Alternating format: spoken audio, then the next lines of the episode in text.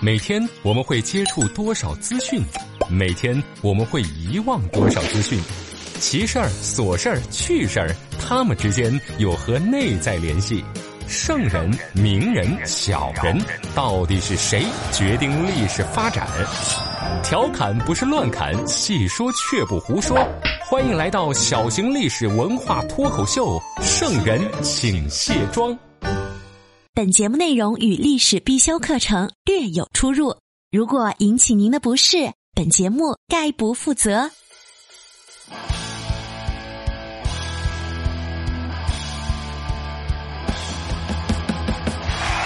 各位好，这里是长沙新闻广播，您现在收听到的是《圣人请卸妆》，我是刘佳。先来进入今天的飞鸽传书。新浪微博好友 Mr 小乐提问：这个古代啊，很多名字因为和皇帝的名字有同样的字儿啊，需要避讳。那如果皇帝的避讳名是一个姓，那全天下姓这个的人，难道全要改姓啊？那当然得改啊！先跟大伙儿聊聊这个避讳是个什么意思呢？简单就说，你不能和皇帝的名字有重叠，你直呼皇上的名字是非常不尊重的一种行为。因为避讳改名字呀，改的字儿那故事就太多了。你比如说龙渊剑啊，又称七星龙渊，因为要避开唐高祖李渊的名字，所以就改名叫龙泉剑。这改姓氏的情况呀，那也特多。比如说。庄氏啊，要避讳汉明帝的讳，改名严氏。哎呀，那会儿的小伙伴读书学庄子，那都不叫庄子，得改名叫他严子。庆氏呢，为了避汉安帝父亲的讳，改为贺氏。师氏就是那个老师的师，要避景惠帝的讳，改名帅氏。你看，这俩字儿刚好差了一个笔画，一个横嘛。姬氏呢，因为要避唐明皇的讳。改名周氏，哎呀，幸亏我们姓刘的，那要是撞上皇帝的讳，说不定我还真得把名改回去啊，叫独孤家。知乎网友豆子啊，也讲了一个非常好玩的事儿，说为了避后晋高祖石敬瑭的讳，这个敬家就是尊敬的敬啊，只能改姓了，将敬一分为二，一只姓苟，一只姓文。后晋呢，后来完蛋之后呀，这晋家人啊就改回原姓了。可惜到了北宋，因为赵匡胤他爷爷叫赵晋，那又把人家的名字改成姓文了。可是人家唐太宗李世民就怕老百姓呀这用字不方便，你要说避讳的话，那只要是市民俩字儿，你不连起来说，那就没事儿。但是到了他儿子李治继位，为了表示恭敬嘛，就规定。世跟名这两个字儿，你都得避讳啊！如果唐代老百姓，那要说一句“世界人民真幸福”啊，应该这样说：“界人真幸福。” 哎呀，还是人家明代皇帝多自觉呀！给孩子起名按什么金木水火土五行来排，那整了一大堆生僻字儿，这下不用担心避讳了。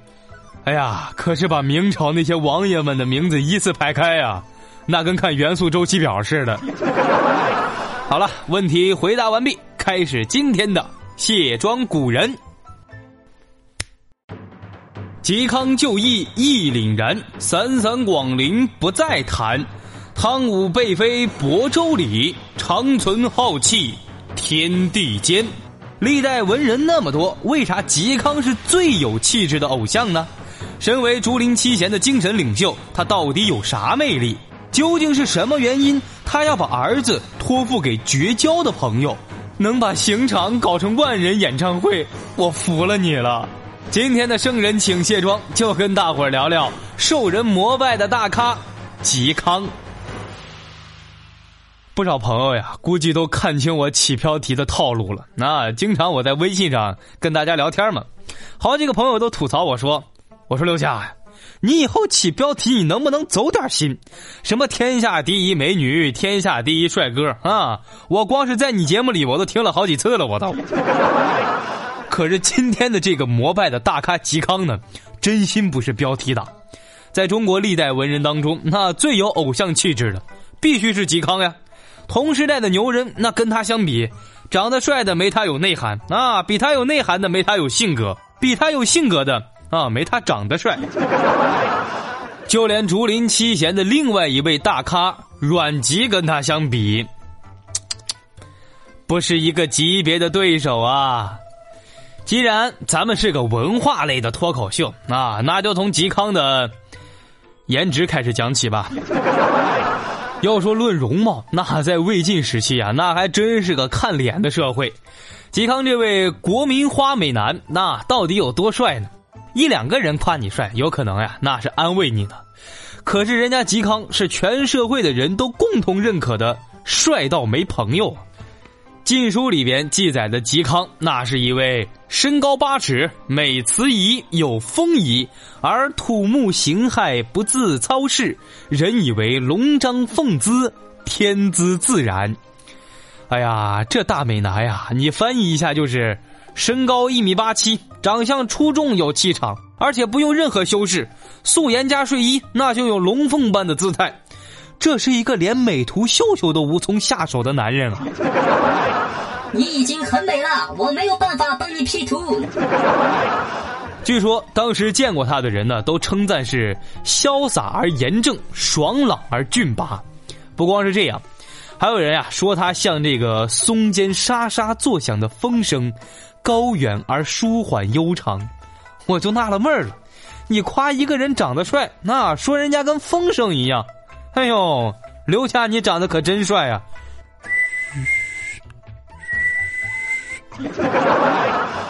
就连嵇康的同事，身为竹林七贤之一的山涛，那也忍不住夸一下嵇康的颜值和气质，就说：“吉叔夜的为人，战时如孤松独立，其醉也，巍峨若玉山将崩。”哎呀，这哪是人呐？这简直就是行走的艺术品啊！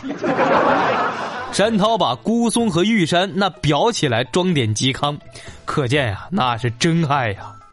据说有一次嵇康进山采药，就是因为长得太帅了，那差点被认成神仙。《晋书》里边记载了这样一个奇葩的故事：说有一次呀，嵇康上山踏青采风，这一时玩的比较高兴，居然忘了回家了。天快黑的时候，一位砍柴而归的樵夫，这恰巧撞见了嵇康。也可能呀，是这个农夫那本来就没见过啥世面，一下子看到一位气场如此不凡的型男站在面前，一声不吭的，这农夫呀，直接倒头就拜呀，那磕头跟捣蒜似的，嘴里还念叨着：“神仙呀，帮帮我们家吧！” 哎，你看。这位农夫那把嵇康当神仙了，即使在嵇康被害的二十年后，他的儿子嵇绍去洛阳，有人看到之后就对原来的竹林七贤里边的王戎说：“王大人，我今天在集市上看见嵇康的儿子嵇绍了，那真是帅呀，高俊挺拔如鹤立鸡群呐。”王戎却说：“呀。”你呀，主要是没见过那孩儿他爸，那更帅。从这儿咱也能反映出来，可见昔日嵇康的气度不凡呢。一个男人美到了这种地步，那得让当时多少男人羡慕嫉妒恨呢？对于嵇康的相貌，那嵇康的哥哥嵇喜在《嵇康别传》里边就这样直接夸他讲：“正耳在群行之中，便自知非常之气，在乌泱乌泱的人群里边，只要瞅一眼，那肯定就是嵇康。”这句话呢，可以套用王菲那首《传奇》里面的歌词儿。只是因为在人群中多看了你一眼，再也没能忘掉你容颜。哎，我唱歌还可以啊。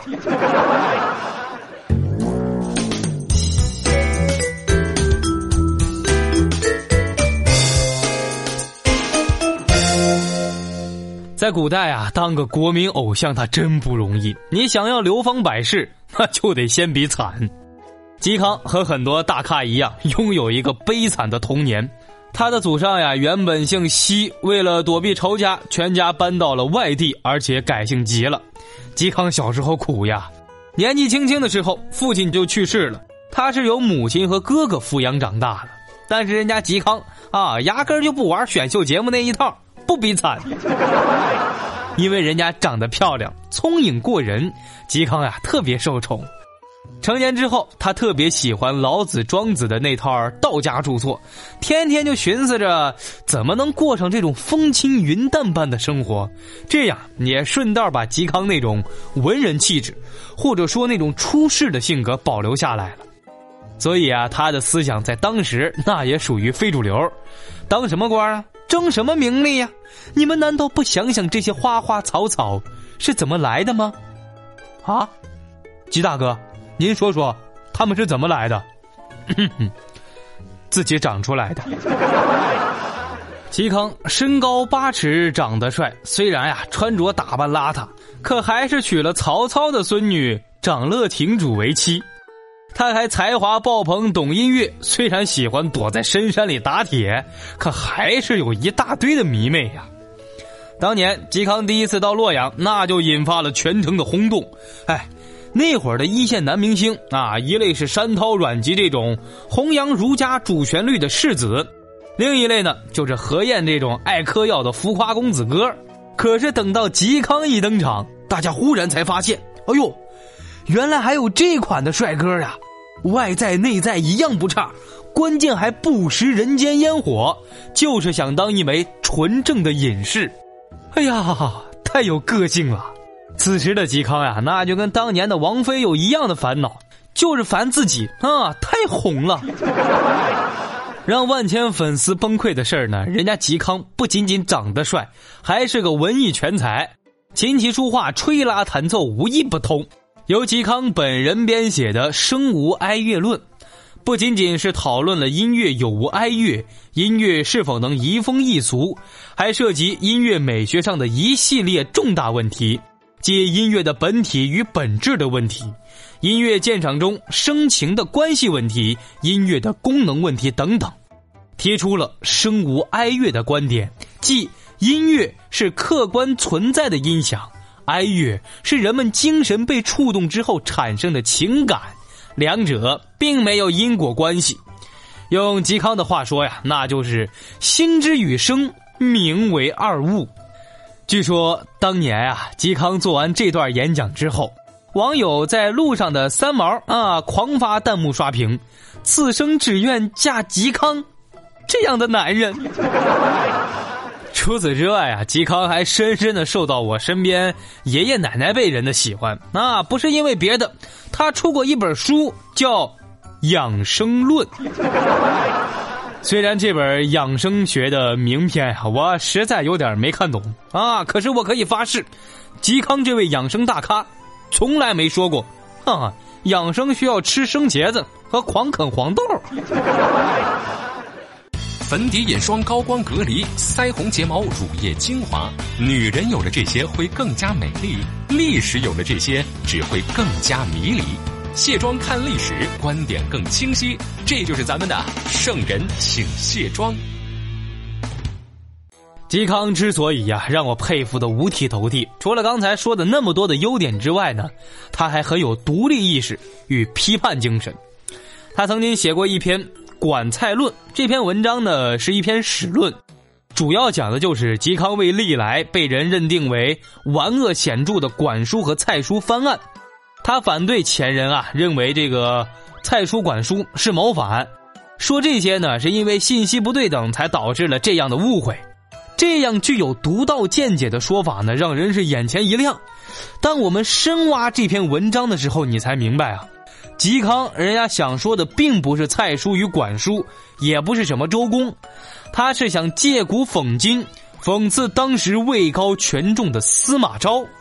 哎呀，这深度，那怪不得连鲁迅都称赞道：“嵇康的论文那思想新颖，往往与古时旧说反对。”嵇康通过类似这样的种种言论，完全打破了花美男那必须是无脑娘炮的奇葩定律。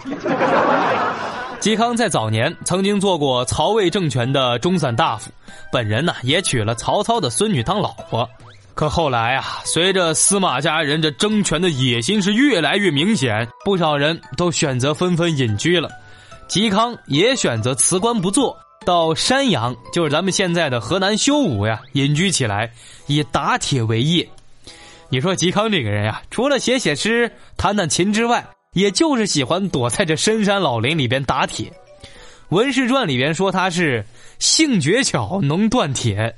嵇康能写诗，那从他写的诗，我们也能看出来他这个人的意境。你看，目送归鸿，手挥五弦，俯仰自得，由心太德。从这个字里行间，咱们也能感觉出来人家嵇康的意境嘛。可以说，嵇康那就是一个高配版的庄子。在那样一个争名夺利、可以撕破脸的时代，嵇康这种人呀，是多么的难能可贵呀！他的生活方式呢，就是弹琴、喝酒、钓鱼、打铁，皇室贵族呀都着急着拉拢他。当时选人当官，那就喜欢九品中正制。说白了，就是看家世、看背景。可贵族不在乎嵇康的家世平常。虽然成婚之后呀，嵇康先是任郎中、中散大夫这种闲职，可是他还是意思意思做了几天，就带着老婆回到了山阳，继续过着闲云野鹤的日子。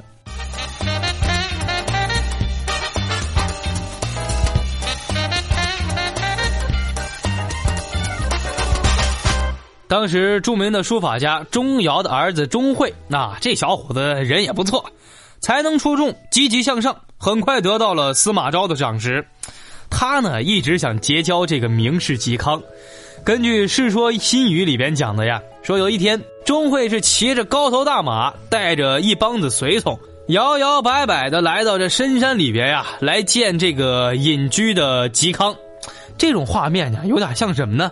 就有点像那种开着劳斯莱斯的土豪老板，那来到深山里想认识不图名利的高人，这画风不太对呀。人家刘备三顾茅庐见诸葛亮，那也知道别摆谱呀。此时的嵇康，那正在院子里大树下挥汗如雨的打铁呢，对钟会压根儿就不理。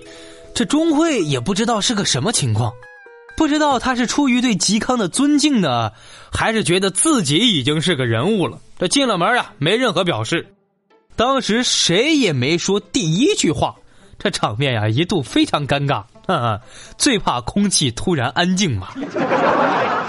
这钟会呀耐着性子等了一个时辰，还是不见嵇康搭理，终于忍不住了，转身就要走。这下嵇康开口了：“何所闻而来？”何所见而去呀？钟会接话就说道：“闻所闻而来，见所见而去。”话音刚落，头也不回的马上就走了。他俩这段经典的一问一答呢，不仅成了文坛的名句，还让钟会借助了这个不给他面子的嵇康。后来，在嵇康被捕之后，他上书司马昭就说：“哎，嵇康这个人，上不拿皇上当回事下不把王侯放在眼里。”这平日里觉得自己呀有点才，就不把别人当回事儿，留着没用，只能添乱。杀了反倒是可以教训一下那些不肯跟我们合作的人。于是，钟会就把嵇康朝断头台这轻轻的推了这么一下子。所以呀，后来人们就总结：宁愿得罪这个君子啊，不能得罪小人。想想看呀，嵇康这样一个人。有吴彦祖的颜值，朗朗的钢琴造诣，钱钟书的才学，山本耀司的时尚，以及王朔的洒脱，能不让人羡慕吗？他不愿意在司马昭手下做官啊，也说了几条不愿意做官的理由。那说我这个人呀，喜欢睡懒觉，这做官以后呀，公务繁忙，懒觉睡不成了。你看，我还喜欢独自弹琴漫步，或者是，呃，打鸟钓鱼的。这做官之后呀，老是有人跟着，行动也不自由了。做官还得天天去衙门里端端正正的坐着，你腿发麻了也不能动。蚊子把我咬了，我挠一挠也不方便呀。这做官以后呀，人情世故多，还需要逢场作戏，到处应酬，我就不喜欢这些俗套。你说，随着做吧。违背我的本心，可是不做吧，又难免招人怨恨，遭到重伤。